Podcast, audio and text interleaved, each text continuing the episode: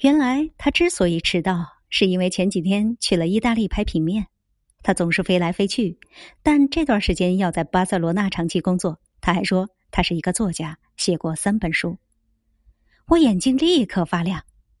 上课后，因为是简单的新闻，埃斯特里亚对待我们也像小孩一样，便用西语说：“你觉得什么是最漂亮的？